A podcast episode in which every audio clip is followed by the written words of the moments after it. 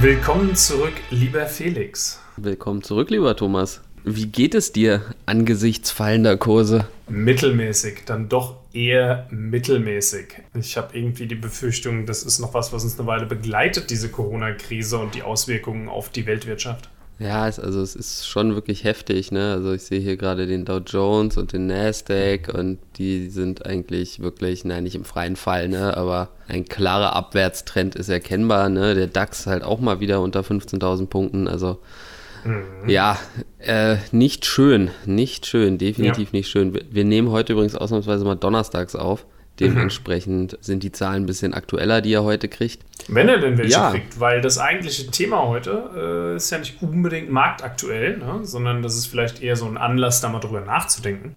Das stimmt, das stimmt. Weil äh, auch wenn wir davon ausgehen, dass unser Publikum vorwiegend, ich sage jetzt einfach mal internistisch betrachtet, jung ist. Jung und dynamisch. Jung und dynamisch, genau. Ähm, auch, nichtsdestotrotz äh, ist es ja spannend oder auch mal interessant zu wissen, wie bekomme ich denn eigentlich mein Geld aus dem Markt wieder sinnvoll raus, wenn ich erstmal äh, jahrelang in die besten Aktien der Welt investiert habe und äh, long war, ja. Sagen mhm. wir mal, ich äh, bin 50 mein, oder 55 oder meinetwegen auch 65, äh, gehe in Rente oder Frührente oder mein Depot ist dann doch irgendwie explodiert. Wie fange ich an, das wieder abzubauen? Gibt es also da dann irgendwelche sinnvollen Strategien?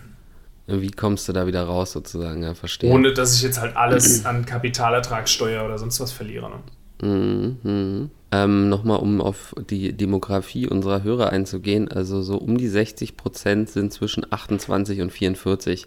Also gar nicht mal so jung. Ja, also klar, die 18- bis 27-Jährigen sind dann so 25 Prozent. Das ist natürlich nur der Podcast. Mhm. Dementsprechend bei YouTube sieht es wahrscheinlich anders aus. Ja, also grundsätzlich sollte man sich da natürlich vielleicht auch schon mal so ein bisschen Gedanken machen, warum mache ich das überhaupt und, und wo hört das mal auf. Ne? Also sich mal über das Ende des Sparens in Aktien Gedanken zu machen. Ich sag mal so, es gibt zwei verschiedene Ansätze. Ne? Entweder du willst dieses Geld, was du gespart hast, verbrauchen zum, zum Ende deines Lebens oder du willst nur von deinen Kapitalerträgen leben können. Ne? Mhm. Also sprich, dass du halt von deinen Dividenden lebst und das Depot eigentlich nicht anfasst ähm, und dann ja gegebenenfalls vererben kannst oder eine Charity ähm, spenden ähm, oder sowas. Genau, eine schöne Foundation gründen und dann da das Geld reinstecken ähm, zum Schutz, äh, weiß ich nicht, des Seeotters. Ähm, Oder dieses Mulchs, den, ähm, der verhindert, der dass Zinnwald Lithium endlich äh, das Zeug ausgraben kann. Der zweieugige Linden-Rindenmulch, genau. Ne? Also diese zwei Ansätze hast du und dann kannst du dir jetzt sozusagen überlegen, okay, was macht mehr Sinn? Ich meine, wir können ja mal diesen, diesen Ansatz durchspielen, dass wir sagen, okay, wir mm, gehen einfach nur mal von unseren Kapitalerträgen aus. Ja, wie viel, wie viel Geld denkst du, brauchst du im Alter pro Jahr? Wir nehmen jetzt mal an, du kriegst ja, 1000 Euro Rente. Ne, da hast du dann schon mal 12.000 Euro, hast du schon mal. Wie viel brauchst du? Also sprich, wie groß ist deine Lücke, die da gefüllt werden muss?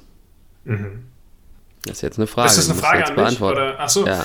ich weiß nicht. Also reasonable würde ich jetzt einfach mal sagen, kann man leben unter heutigen, äh, also ne, natürlich immer die, die heutige Kaufkraft des Geldes vorausgesetzt. Äh, wenn ich jetzt heute in Rente gehen würde, würde ich sagen, könnte ich leben von zweieinhalb bis 3.000 Euro im Monat. Naja, dann sagen wir mal ein bisschen Inflation und so weiter. Also sagen wir mal 3000. Das sind dann nach Adam Riese 36.000. 12.000 hast du schon von äh, Vater Staat dir gesichert. Mhm. Und äh, dementsprechend fehlen dir noch 24.000, die du als Dividende kriegen musst. Mhm. Jetzt ist die spannende Frage, ne, wie viel Geld musst du in Dividendenaktien haben, um eben diese 24.000 rauszukriegen. Das hängt natürlich stark von der Dividende ab, die das jeweilige Unternehmen zahlt, ne? Das ist richtig. Hm. Aber es würde ja bedeuten, du musst 2.000 Euro im Monat an Dividende rauskriegen. Ja? Richtig. Und was genau. zahlt das durchschnittliche Unternehmen an Dividende? Ja, dann nehmen wir jetzt mal so um die 4%, würde ich sagen, können wir annehmen. Ne? Also du bist dann natürlich schon, hast dann irgendwann auch mal umgeschiftet, vielleicht in, in Dividenden-ETFs oder ja, eben in, weiß ich nicht, klassische Dividenden-Aristokraten, wo du dann eben diese, diese 4% realisiert kriegst. Also davon kann man ausgehen, dass man, dass man das äh, realisieren kann. Würde ich, würde ich schon sagen, das ist, mhm. das ist schon möglich. Also, um, um diese 24.000 zu kriegen, das kannst du jetzt mal wunderschön im Prozentrechner eintippen. Also 24.000 sind 4% von wie viel, ist ja die, die Frage, die wir uns da jetzt stellen müssen. Mhm, wir benutzen dazu für die, die zuhören, auf blitzrechner.de äh, mhm. einfach den Prozentrechner. Und da könnt ihr so verschiedene äh, Prozentrechnungen durchführen. Gebe jetzt hier mal ein, 24.000 sind 4% von wie viel? Sind 600.000. Mhm, das heißt, 600.000 Euro in Unternehmen oder ETFs oder was auch immer haben, die im Durchschnitt 4% Dividende zahlen. Ganz genau. Dann kommst du, dann kommst du eben auf diese 24.000, ne, plus dann eben noch deine 12.000 Euro Rente, hast du im Monat deine 3.000 Euro. Ne? Also jetzt ist ja dann eben die grundsätzliche Frage, wie viel muss ich im Monat weglegen, um eben auf diese 600.000 zu kommen. Mhm. Und ähm, das kann ich mir natürlich wunderbar wieder im Zinseszinsrechner ausrechnen. Und da komme ich ziemlich genau, also wenn ich jetzt mal annehme, okay, unser durchschnittlicher Zuhörer ist jetzt so um die 30 Jahre, äh, hat dementsprechend ungefähr 30 Jahre Zeit, um eben zu sparen.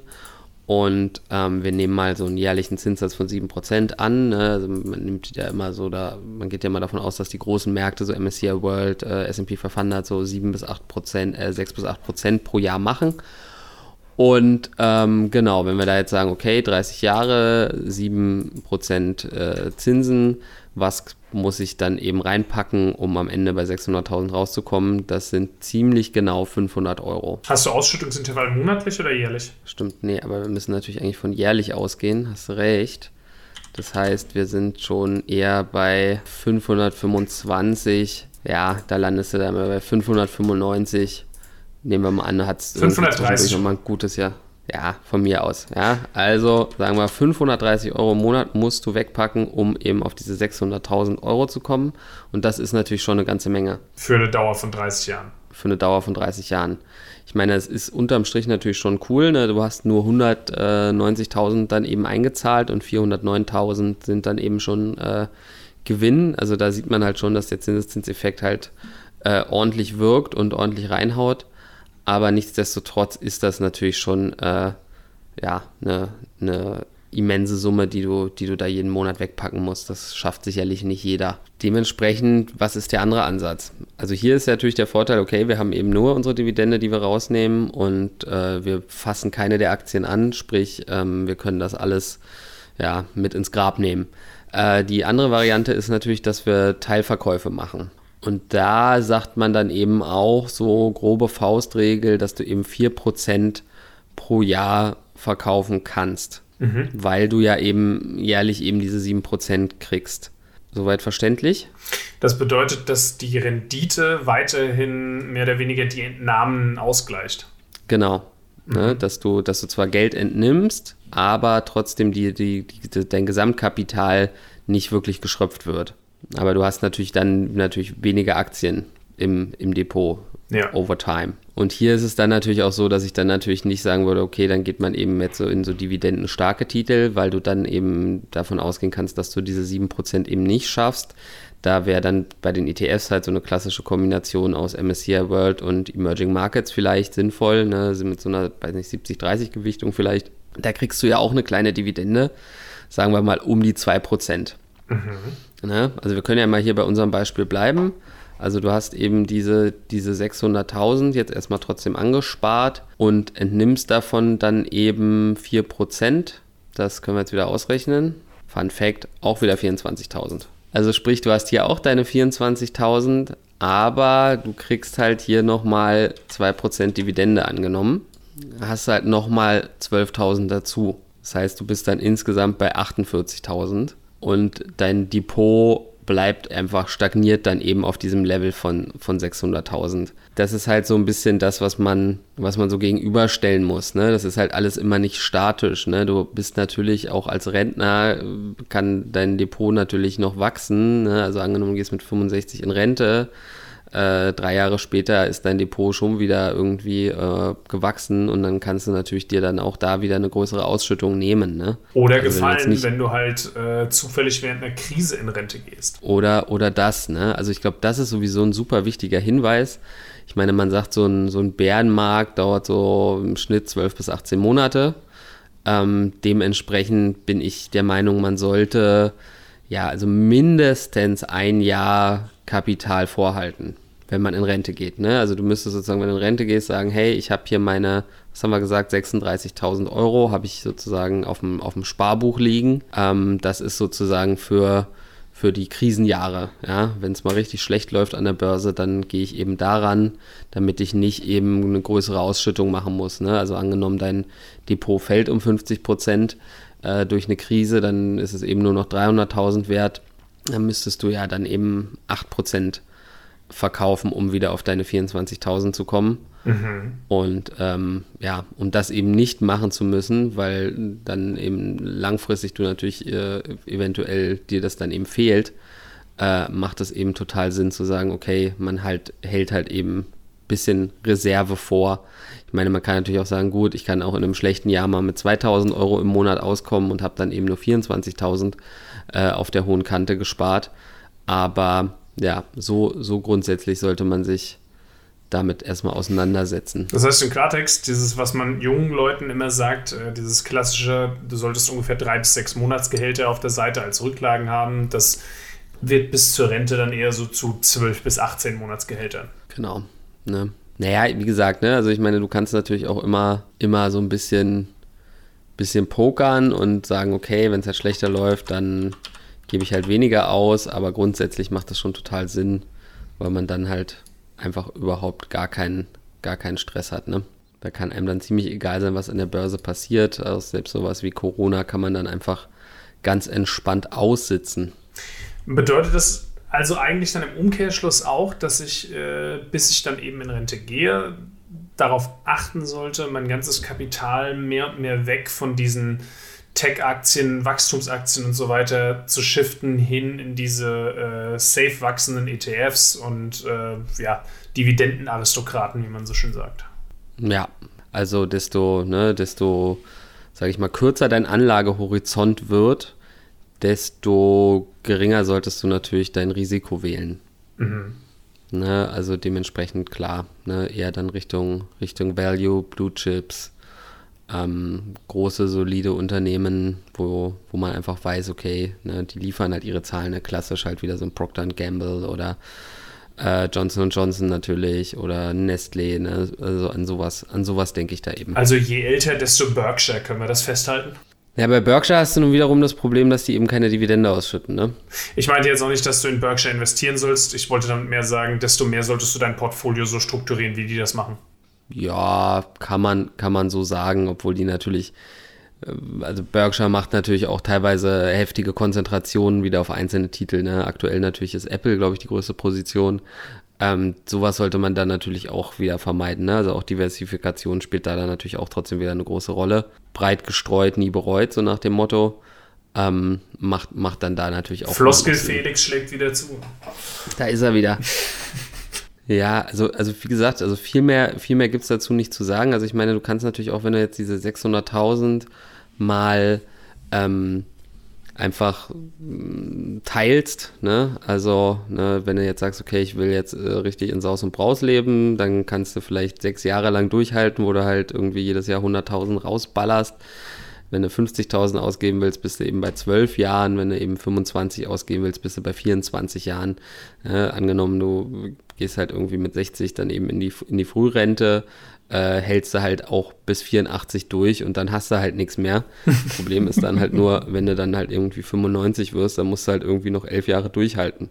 Ja, mit einer crappigen Rente. Ne, also das ist sozusagen so das grundsätzliche Problem, dass man einfach nicht weiß, wie viel, äh, wie alt man wird. Ne? Ja. Was ja auch ganz gut ist. Aber ja, eben, deswegen, deswegen würde ich halt doch äh, davon abraten zu sagen, hey, ich, ich, ich verlebe das ab einem gewissen Zeitpunkt, weil dann irgendwie mit 90 zu sagen, hm, Mist, ich glaube, ich muss jetzt mal äh, Flaschenpfand sammeln, ist halt, ist halt einfach nicht so geil. Ja? Also dann lieber noch ein paar Tomra-Aktien im Depot, die schön Dividende ausschütten. Kannst du deine Spezi-Flasche, an der du da gerade hängst, dann auch nachher direkt wieder zum Tomra-Automaten bringen? Sehr natürlich, schön. natürlich. Nee, genau. Also das ist, das ist so einfach so der grundsätzliche Ansatz. Also ich denke, es macht schon auch durchaus Sinn zu sagen, hey, ich verbrauche halt einen gewissen Teil, das ist schon okay. eben vielleicht diese, diese 4%, die ich dann eben durch das durchschnittliche Wachstum eben wieder ausgleiche. Und gleichzeitig fange ich dann aber auch an, eben die Dividende rauszunehmen. Ne, also grundsätzlich predigen wir ja hier auch immer, ne, dass man die Dividende natürlich reinvestieren soll, um eben diesen maximalen Zinseszinseffekt zu erzielen. Aber dann ab einem, ab gewissen Alter kann man natürlich auch da sich bedienen und sich das einfach dann eben ausschütten. Und bei der Dividende ist es natürlich auch so, ne, wenn es wirtschaftlich gut läuft, wenn der Markt gut läuft, dann kriegst du da natürlich in der Regel natürlich auch mehr. Äh, in so Krisenzeiten wird so eine Dividende natürlich auch mal ausgesetzt, wie wir letztes Jahr gesehen haben, wie bei zum Beispiel Adidas. Und ähm, dementsprechend, ja, ist, hast du da dann halt eben natürlich auch nicht so ein, so ein Fixum oder so, ein, so einen festen Betrag drin, mit dem du rechnen kannst. Ne? Aber also grundsätzlich kannst du natürlich auch davon ausgehen, dass sich die Dividende über die Zeit ähm, nach oben entwickelt, sprich natürlich auch so ein bisschen die Inflation ausgleicht. Ja, weil die 3000 Euro äh, klingt natürlich für den einen oder anderen vielleicht jetzt viel, aber das sind natürlich in 30 Jahren äh, weiß ich nicht, müsste man jetzt mal einen Inflationsrechner noch aufrufen, aber ich glaube, wir haben jetzt genug gerechnet. Wahrscheinlich hast du dann eher noch so ein Tausender davon oder sowas. Naja, ein bisschen mehr schon, aber also eher so 2000 wahrscheinlich, aber es ist äh, natürlich trotzdem jetzt nicht so, dass man sagt, okay, davon lebe ich dann in Saus und Braus. Ja. ja, das ist wirklich hauptsächlich eine Absicherung. Also wer in Saus und Braus leben will, der muss Glück haben mit Dogecoin. da, da äh, ja, mag was dran sein. Aber ne, da sprachen wir auch drüber, ne, bei diesen super riskanten Investments, da traut sich ja dann eigentlich auch keiner, da so wirklich all in zu gehen und sollte man natürlich auch nicht machen. Aber von daher sind die Gewinne, selbst wenn du dann halt irgendwie mal jetzt für 100 Euro Dogecoin kaufst und dann verzehnfacht sich das Ganze, dann hast du eben 1000 Euro. Ja, ja schön. Kannst du vielleicht mal äh, in Urlaub an die Mosel fahren oder sowas? Und dort mhm. in Saus und Braus leben für drei Tage, aber das war es dann auch schon wieder. Ja, ich würde vielleicht noch mal ein, ein, anderes Rechenbeispiel bringen, wenn wir jetzt nämlich mal sagen, okay, du hast jetzt eben nicht diese 530 Euro. Was denkst du denn, was so der durchschnittliche Zuhörer anlegt? Übrigens, äh, spannende Frage. Ne? Könnt ihr uns gerne mal in die Kommentare schreiben, was ihr so im Monat wegpackt. Also sagen wir mal vielleicht 150 Euro. Denkst du, das ist realistisch? Ich würde fast sogar sagen mehr. Äh, ich weiß nicht, was ist denn? Also, ich würde jetzt einfach mal davon ausgehen, was äh, das durchschnittliche Gehalt in Deutschland ist. Das mhm. durchschnittliche äh, Brutto- oder Nettogehalt oder was auch immer. Und dann halt gucken, okay, was zahlen die Leute im Durchschnitt an Miete und sonst irgendwas. Das, das wird ja ein bisschen wild. Das wird ein ähm, bisschen also länger dauern. Ich habe da, okay. hab da Zahlen im Kopf, aber ich habe die jetzt auch nicht äh, hier vor mir, deswegen. Äh, ich sage einfach mal 200 Euro. 250. Sagen wir 200 Euro. Sagen ja, wir 200. 250. Ich traue den Leuten schon mehr zu mittlerweile. Also ich glaube, wir haben vor allem auch ein Publikum, was eine gewisse finanzielle Literacy hat und äh ja, gut, das ist, das ist ja logisch. Okay, also sagen wir mal 250 Euro. Mhm. Wir bleiben bei diesen 30 Jahren. Ne, du hast halt null Anfangskapital und ähm, hast eben wieder den jährlichen Zinssatz von 7%. Da kommst du immerhin auf eine stolze Summe von 283.000 Euro. Und wenn wir das jetzt wieder hier in unserem Prozentrechner eingeben. Also, wenn wir das in unseren Rechner eingeben, dann komme ich auf 11.320 Euro im Jahr. Ja. Auch das, das klingt jetzt erstmal wenig, aber auch das ist abhängig von der Rente, die du bekommst, einfach mal nett für oben drauf. Ne? Das ist fast ein Tau im Monat. Ähm, Ganz genau. Auch darauf würde ich nicht verzichten wollen. Eben. Ne? Also das ist, deswegen machen wir das jetzt, weil ich eben nicht will, dass die Leute sagen, oh Gott, 500 Euro, das schaffe ich doch nie. Äh, da lebe ich lieber jetzt und so weiter und so weiter, was man dann halt immer so für Sprüche hört. Aber ne, also jedes, jedes Plus lohnt sich einfach dann am Ende, ja. Und ein Tausender mehr im Monat ist halt auch schon super. Ne? Das ist im Zweifelsfall, äh, also selbst wenn es nur 2.000, 3.000 Euro sind, weißt du, dann hast du damit halt ein, immer deinen dein, dein Sommerurlaub abgesichert und musst dich nur noch um deine laufenden Kosten sozusagen kümmern, in Anführungsstrichen. Ja, es macht einfach so oder so Sinn, äh, da irgendwie vorzusorgen. Aber wie gesagt, ich finde es auch wichtig, einfach äh, zu wissen, wie man das sinnvoll wieder abbaut.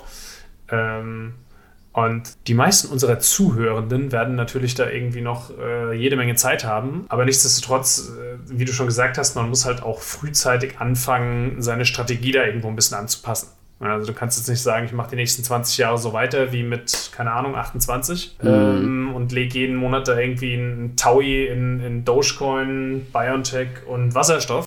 Das, äh, da muss man irgendwann schon mal so ein bisschen seine, die Volatilität ja, Thomas, dann kannst, du, dann kannst du in fünf Jahren in Rente gehen. Ja? Was ich natürlich auch so spannend finde, also an, an dem Punkt bin ich natürlich auch noch nicht. Wann kommt man mal so an den Punkt, wo man sagt so, ey, da liegt so viel Geld, ne? Also es ist, es ist ja auch Verzicht. Muss man ja ehrlicherweise so sagen. Ne? Also wenn ich jetzt auf 250 Euro im Monat verzichte oder sogar auf 500, ist das natürlich schon eine Menge Kohle, mit der ich natürlich schon auch viel Blödsinn machen könnte. Ja, absolut, absolut. Nicht, verreisen, äh, Porsches leasen etc. Und da bin ich auch mal gespannt, ob ich da irgendwann dann ne, in, sagen wir mal, 10, 15 Jahren eben an den Punkt komme, wo ich dann sage so, oh, okay, also jetzt, jetzt gehe ich mal ran oder so. Ja, jetzt nehme ich mir halt mal 50.000 raus und kaufe mir irgendwie mal, keine Ahnung. Ganz, ganz so, ehrlich. So ein E-Hang, Flugtaxi. ich habe neulich ähm, im Auto gesessen und äh, also für die, die es noch nicht wissen, das wahrscheinlich niemand ist, ich fahre ein Polo, weil ich schon tausendmal erwähnt habe. Äh, aus genau diesem Grund übrigens, damit du eben viel Geld auf die Seite legen kannst. Und neulich hatte ich mal wieder so einen Moment, ich äh, fahre so auf der Autobahn und dann, dann ballert so bestimmt 280 Sachen irgendwie so ein 911 Turbo an mir vorbei. Und ich habe mir so gedacht so, hm, ich könnte mir so ein Ding theoretisch leasen, aber ich könnte mhm. halt nichts auf die Seite legen. Ja. Naja, genau. Einfach nichts. Dann, dann wäre das einfach gegessen mit Vorsorgen irgendwie. Und das ist, manchmal kann das schon verlockend sein, wenn du irgendwie so denkst, so, ja, ich könnte so einen Sportwagen oder so eine Limousine oder sonst irgendwas fahren oder ich könnte in einer super krassen Achtzimmer Altbauwohnung wohnen, ja, aber du hättest halt einfach nichts mehr übrig für irgendwas anderes. Ja, Und das ist das, genau. was ich ehrlich gesagt äh, seit ich jetzt angefangen habe, mein Geld zu investieren, wirklich, das ist das, was mich dauerhaft motiviert, ja, weil ich eben bis zu einem gewissen Alter alles rausgeballert habe. Und immer wenn ich jetzt so mit jüngeren Freunden und, und Bekannten rede, ja, wo ich dann höre, so die, die fangen mit Anfang 20 an und legen Geld auf die Seite, denke ich mir so, ja, so hättest du es mal machen müssen. Mm. Ja, und das definitiv. ist für mich so auch mit das Wichtigste, was ich den, den Leuten hier mal mitgeben will, ist, Leute, macht's einfach, weil es lohnt sich. Wenn ihr dann mit, mit Mitte 30 da sitzt und auf 50, 60.000 Euro guckt, wo ihr denkt, ja, gut, dass ich mit 20 angefangen habe zu sparen.